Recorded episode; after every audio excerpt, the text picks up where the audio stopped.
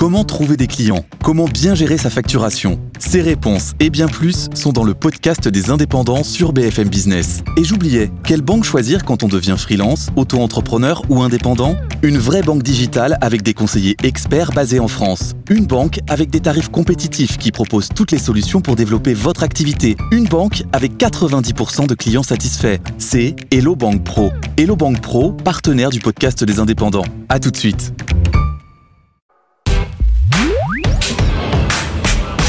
BFM Stratégie avec Frédéric Simotel sur BFM Business. Bonjour, bienvenue dans cette nouvelle session BFM Stratégie. On va faire un retour sur la COP28. C'était il y a à peine quelques jours à Dubaï. On a évidemment parlé de ce changement climatique. Et puis le rôle des assureurs. Il y a justement une table ronde euh, là-bas. Nous allons en parler avec euh, Blaisiane Blanchard. Bonjour. Bonjour. Blaisiane, merci d'être avec nous. Vous êtes partenaire au BCG, spécialiste de, du secteur de l'assurance et du climat. Et c'est vrai, lorsque l'on regarde bah, la chaîne d'à côté, chez nous, hein, notre sœur BFM TV, dès qu'on parle d'inondation, dès qu'on parle de tremblement de terre, bah, on voit il y a ces assureurs qui arrivent, voire même parfois des assureurs qui refusent de, dans des petites communes d'assurer. Donc on voit qu'il y a un, vrai rôle euh, autour de tout ça, autour de cette industrie de l'assurance qui est en première ligne hein, face à tous ces risques liés au changement climatique. Euh, en, quoi elle est impactée, alors financier bien entendu, mais justement voilà cette table ronde à laquelle vous avez assisté à Dubaï, qu'est-ce que vous en avez dit? Oui, tout à fait. Donc euh, le changement climatique et ses conséquences, en fait, c'est déjà une réalité aujourd'hui pour les assureurs. Si on regarde ces dernières années, sur les cinq dernières années, il y a eu à peu près 1000 milliards de dommages qui ont été euh, associés à des événements euh, mhm. climatiques extrêmes. Et ça, qu'est-ce que ça veut dire? Ça veut dire une augmentation des dédommagements euh, qui sont demandés aux assureurs, un peu plus de 50%, je dirais, quand on compare l'année dernière avec les dix années précédentes. Ça, c'est l'effet aujourd'hui. Maintenant, quand on regarde l'avenir, bah, l'avenir s'annonce bien pire, puisque les conséquences du changement climatique ne font que s'accélérer. Et typiquement, ce que ça veut dire, ça veut dire que, justement, il y a certains scénarios qui sont jusqu'à plus 120% à horizon 2040 sur les dommages qui vont être demandés aux assureurs et aussi significativement des conséquences sur les primes, sur le coût de l'assurance pour le particulier, pour les entreprises, entre 30 et 60% qui sont attendus.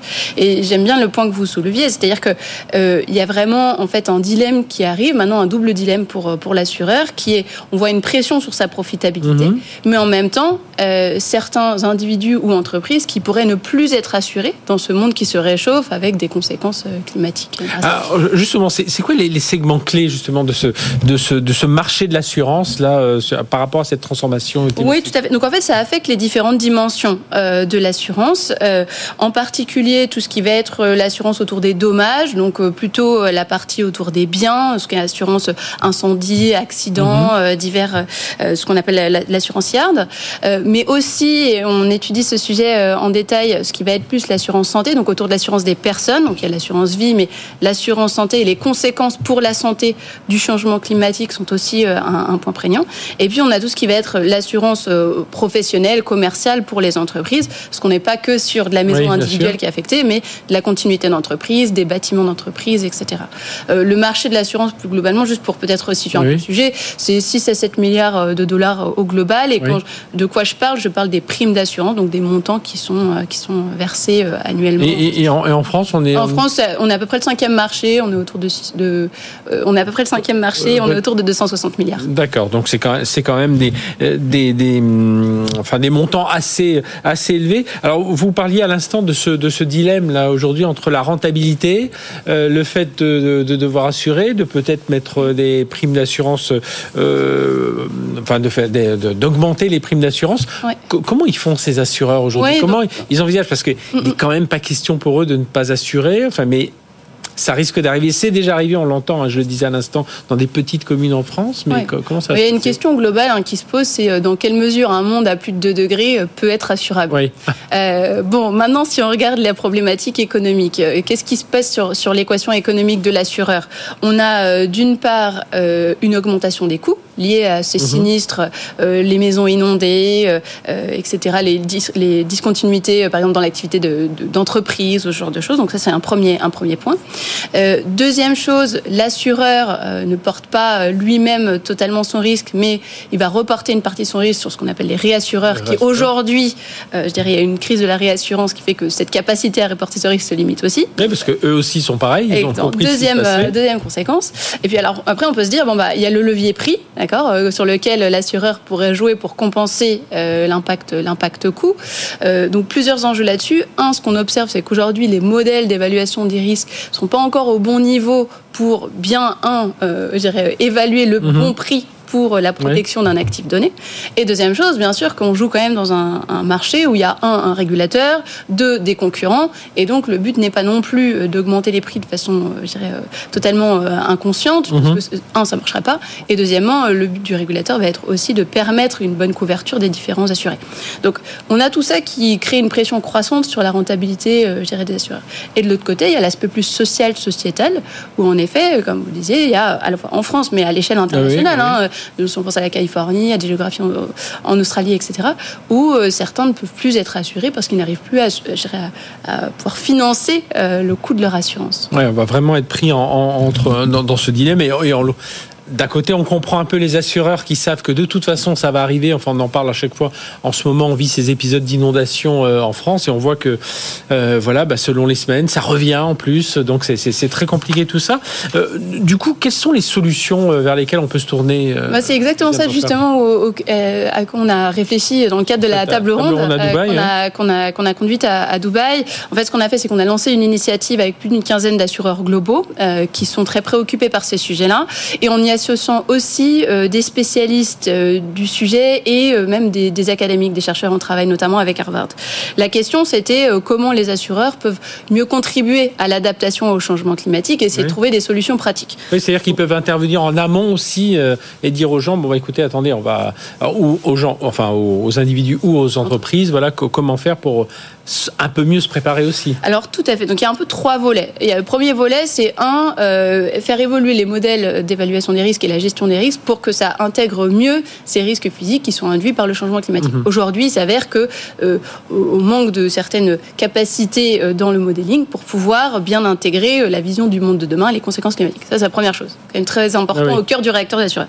Deuxièmement, comme vous le dites, c'est vraiment travailler sur cet aspect prévention, bien expliciter aux assurés quels sont les risques auxquels ils sont exposés mhm. autour du, climat et qu'est-ce qu'ils devraient mettre en place pour se prémunir ah de, euh, du fait que la maison soit à moitié ravagée parce qu'elle euh, a subi une inondation, etc. Donc ça, c'est une, deuxième dimension.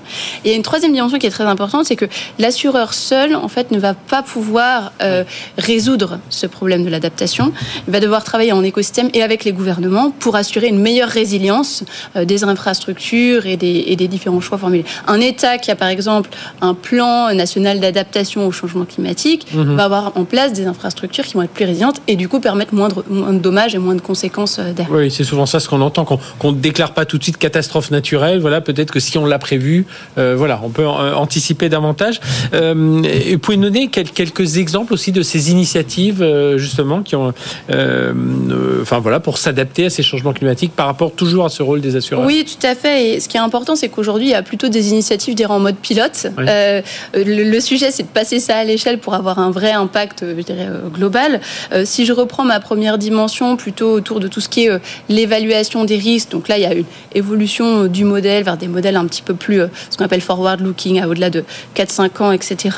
Il va y avoir une notion autour de avoir les bonnes expertises. Je pense par exemple à Fidelidad, qui est l'un des premiers assureurs au Portugal, qui a euh, monté un centre d'expertise avec des centres de recherche, des universitaires sur ces sujets de climat, pour essayer de développer les outils les plus avancés mhm. euh, pour permettre euh, cette meilleure adaptation. Et on parle beaucoup de données. Euh, on a des initiatives à la fois privées, je pense par exemple à, à Suncorp avec, avec Arturo, ou à la fois des plateformes d'open data, pour pouvoir ingérer de la donnée de plus avancé dans ces modèles, notamment par exemple de la donnée de, géolocalisation et de la donnée spatiale pour pouvoir évaluer les risques associés à cet actif donné à cet endroit-là. Ça, c'est vraiment sur l'aspect, je dirais, meilleure évaluation des risques et mhm. gestion des risques. Après, il y a le deuxième volet qui est celui de la, prévention que vous soulignez. Et sur celui de la prévention, ce qui est intéressant, c'est qu'il y a aussi encore besoin de se convaincre. C'est-à-dire que déjà, il y a de la recherche qui se met en place, de la recherche et développement, pour se dire euh, qu'est-ce que ça nous rapporte la prévention en tant qu'assureur, versus plutôt euh, rembourser une fois le sinistre euh, qui, a eu lieu? Un bon exemple, par exemple, en France, c'est tout ce qui est initiative sécheresse sur les territoires qui sont mhm. affectés par les sols argileux, où là, avec le réassureur français, la CCR, France Assureur, et puis la mission des risques naturels française, il y a un travail sur un échantillon d'évaluation de bah, qu'est-ce qui pourrait être mis en place très concrètement, combien ça rapporte, versus plutôt des mesures, euh, dirais, rétroactives une fois les. Ça veut dire de ce que vous dites, Blaisier Blanchard, il faut vraiment que les gouvernements travaillent, enfin qu'il y ait tout un, écosystème qui travaille ensemble, que ce soit les assureurs, évidemment, les gouvernements, puis les autres parties prenantes qui peuvent être pourquoi pas les, les, constructeurs de bâtiments, enfin voilà, les énergéticiens. Enfin, oui, tout, tout, à fait, tout à fait. Euh, typiquement, euh, donc avec les gouvernements, il va y avoir un sujet euh, de les aider à mieux comprendre les enjeux du climat, mhm. mais il va y avoir aussi les aider à mieux comprendre quels sont les risques auxquels sont exposés le gouvernement. donc, je dirais nationalement, je pense par exemple à Aviva qui a mis en place un, un index qui permet d'évaluer la, la, préparation, le degré de préparation d'un État par rapport euh, au risque climatique et qui permet notamment au Royaume-Uni de, de, faire évoluer son plan national d'adaptation. Ça, c'est un bon exemple. Mhm. Et on a aussi tout ce qui est, euh, vous mentionnez la construction, tout ce qui est euh, normes autour de la construction. Ça, il y a des bons exemples, par exemple, aux États-Unis. On a une alliance d'assureurs avec des constructeurs qui ont même été un cran plus loin que ce que le régulateur propose, ce qu'on appelle Fortify par l'alliance IBHS, et qui permet d'être sur des normes qui permettront une meilleure résilience, mhm. notamment à tout ce qui va être euh, euh, ouragan ou, euh, ou je dirais orages sévères liés au changement climatique. Donc on voit dans tout ça, parce qu'il ne s'agit pas de ruiner les assureurs, il ne s'agit pas de ne plus protéger les entreprises et les, et les, les citoyens, les individus. Donc il y a, donc c'est un, un, défi assez large. Mais pour vous, euh, je crois que vous avez fait un groupe de travail d'ailleurs au sein du BCG, c'est la data. enfin, il faut utiliser cette data et puis voilà pour essayer de comprendre un peu, enfin d'anticiper tout ça. Oui, c'est de la donnée, de l'expertise et surtout changer de prisme et travailler en écosystème, comme mhm. on se le disait. Euh, et en effet, nous, euh, là, ce qu'on observe des, de plus de 15 assureurs avec lesquels on travaille, c'est vraiment la volonté de, de continuer cette initiative de place qu'on avait lancée avec la COP euh, à Dubaï pour pouvoir travailler ensemble quelles sont les solutions concrètes à mettre en place, faire des retours d'expérience sur les différents leviers que les assureurs peuvent activer pour accélérer l'adaptation au changement climatique.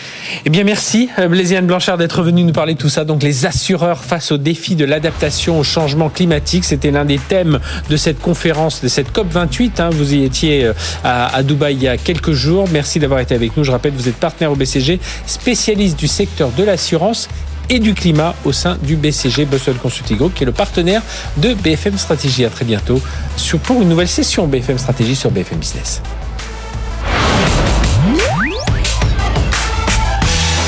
BFM Stratégie sur BFM Business.